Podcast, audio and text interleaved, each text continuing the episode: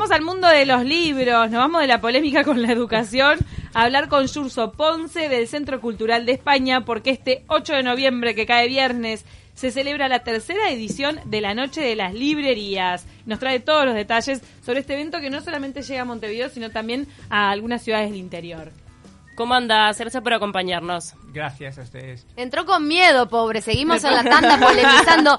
No somos tan brujas. Claro, porque no es que la polémica es únicamente para la radio, para el aire. Es real, ¿no? Es real. Nos comprometemos con el tema. ¿de dónde salió esta idea de hacer actividades especiales en, la, en las librerías? ¿Es una actividad que se hace en otros países?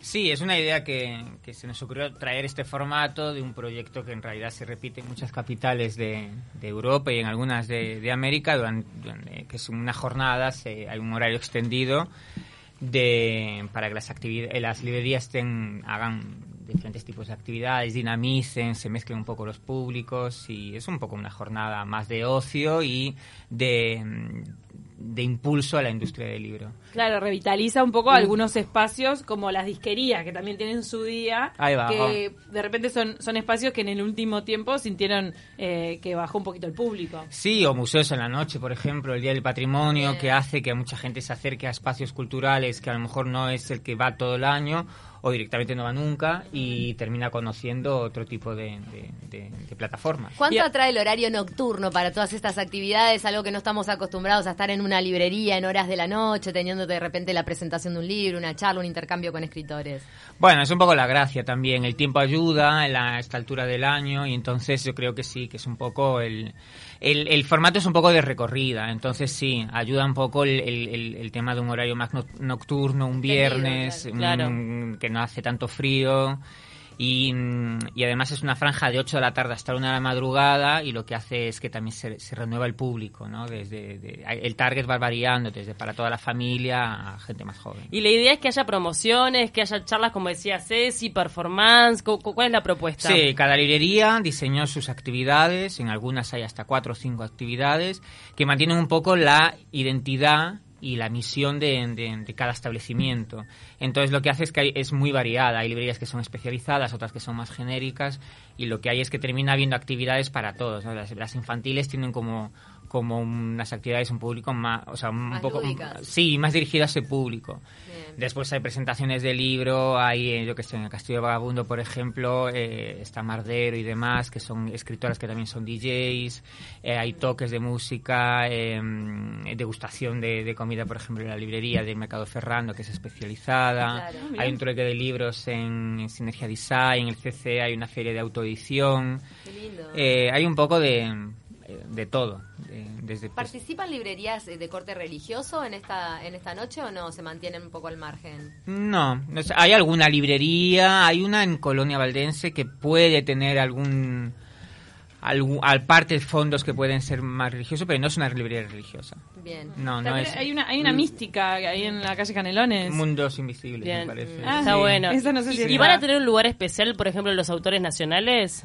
En general, está más, las librerías invitan mucho a, a autores que también son público amigo, por decirlo así, que son autores nacionales. Entonces sí, termina estando Daniel Mella, termina, eh, Cardoso, hay, hay un montón de, de, de, de, escritores que aprovechan esta plataforma para presentar sus libros, para hacer a, algún tipo de lectura. Claro, tiene una afluencia de público muy, muy, muy grande, entonces también se dan cuenta las librerías, hay, y hay librerías que ya tienen este tipo de actividades, algunas, a lo largo del año de manera puntual. Entonces lo que hacen es que se dan cuenta que, se, que ese día convocan más. Ha habido una, un crecimiento en la afluencia de adolescentes que, que, bueno, que nos hablaban, por ejemplo, desde la Cámara del Libro de este interés que hay por, por el suspenso, por, el, por los géneros más tirando a terror y todo eso en la lectura en esas edades. Sí, creo que corresponde un poco más a, a, a una moda. Ese, tipo de público sí que, que, está un poco más enganchada a ese tipo de, de sagas mm. Que, que y, y, se atienden. Obviamente no se venden en todas las librerías, pero las que son de corte, de corte más genérico sí. ¿Puede ser que haya un nuevo empuje de librerías nuevas que tienen este formato más de centro cultural, que tienen su cafetería? Un cafecito. Yo vivo en el Cordón y la verdad, ahora justo estaba repasando la programación y veo que hay, hay librerías nuevas que no conozco. Mira, el Yelmo de Mambrino, mm, en la calle nueva. Canelones. Mm. Por Es eso, estaba el Castillo Vagabundo, que lo mencionaste, que también tiene un formato más de centrito cultural, que tiene para comer, que tiene actividades con tatuajes, que fuimos a cubrir para tarde o temprano. O sea, hay como una propuesta integral de, de las librerías hoy en día, no es solamente eh, la clásica de, de Tristán Narvaja, que también obviamente las de Tristán Narvaja están participando de esta actividad. Sí, pero yo creo que esas nuevas librerías que nacen eh, se basan un poco en el, en el formato clásico de esa librería, ¿no? De, de- de- que es una librería que a lo mejor tiene como un corte más de centro cultural y, y otro tipo de cuidado, pero no deja de ser una librería súper cuidada a la hora de, de la- de las, eh, eh, de las editoriales que, que distribuye, del, del tipo, del- de la figura de librero y de la, libre, y de la librera, que en realidad es eso, que no forman parte de una cadena.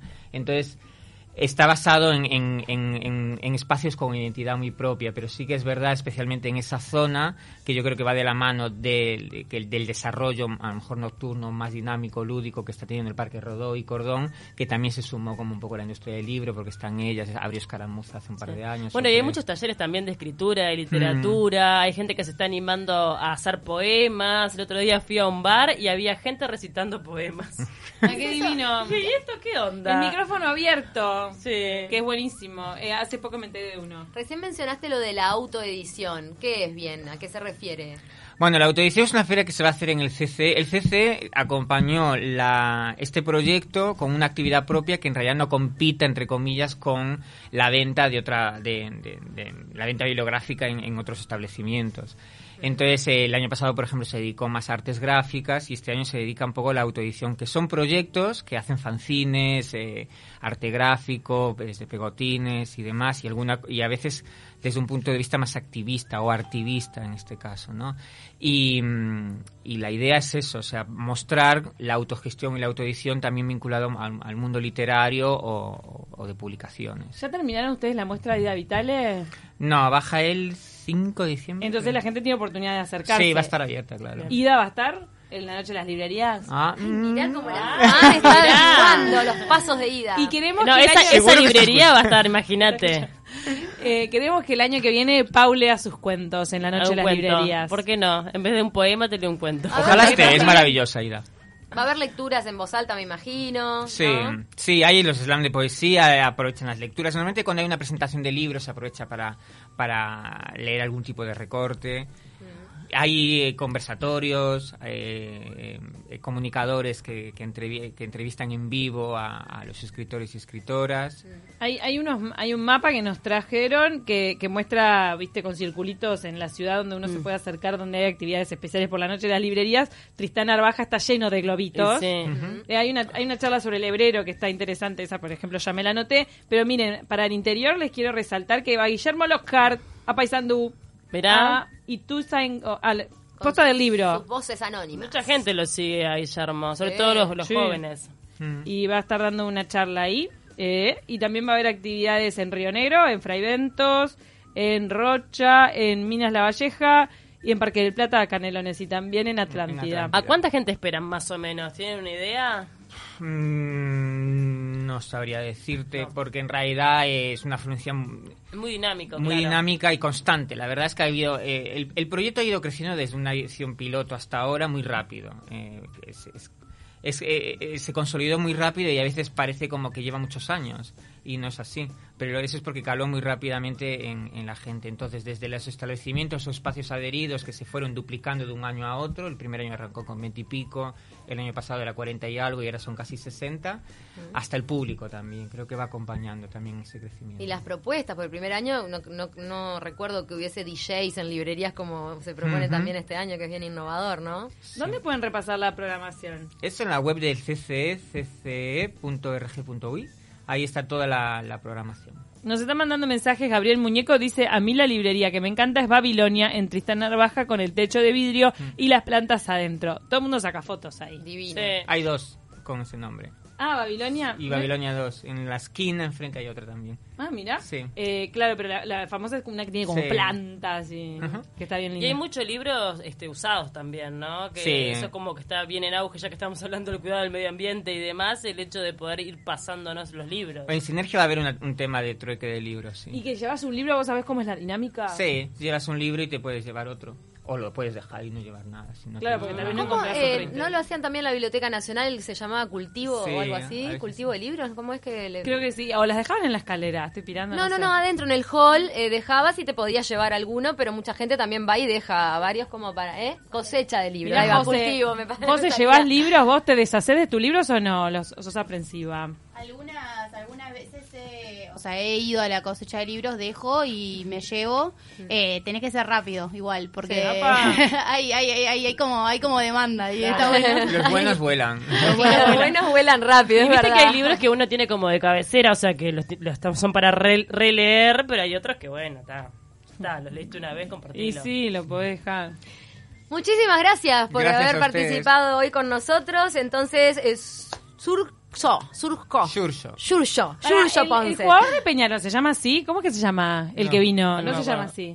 No No, yo no sigo fútbol, pero dudo que se llame ¿Pero de dónde es Ah, ¿Tu nombre es único total? No, único no, pero es, es, es, es gallego, es de, es de Galicia. este Es de hombre, ¿no? El Galicia. Ah. ¿No es catalán? El, el de Peñarol, Bruno. ¿Cómo que se llama? Sixto. Gisco, Yuyo. Gisco. Chico. Ah, no, él es... Ah, esa es es otra que era cosa. con X. Él es Yuryo, Yuryo Ponce, del Centro Cultural de España. Bueno, invitados todos entonces el 8 de noviembre, que es este viernes, a lo que es la tercera edición de la Noche de las Librerías.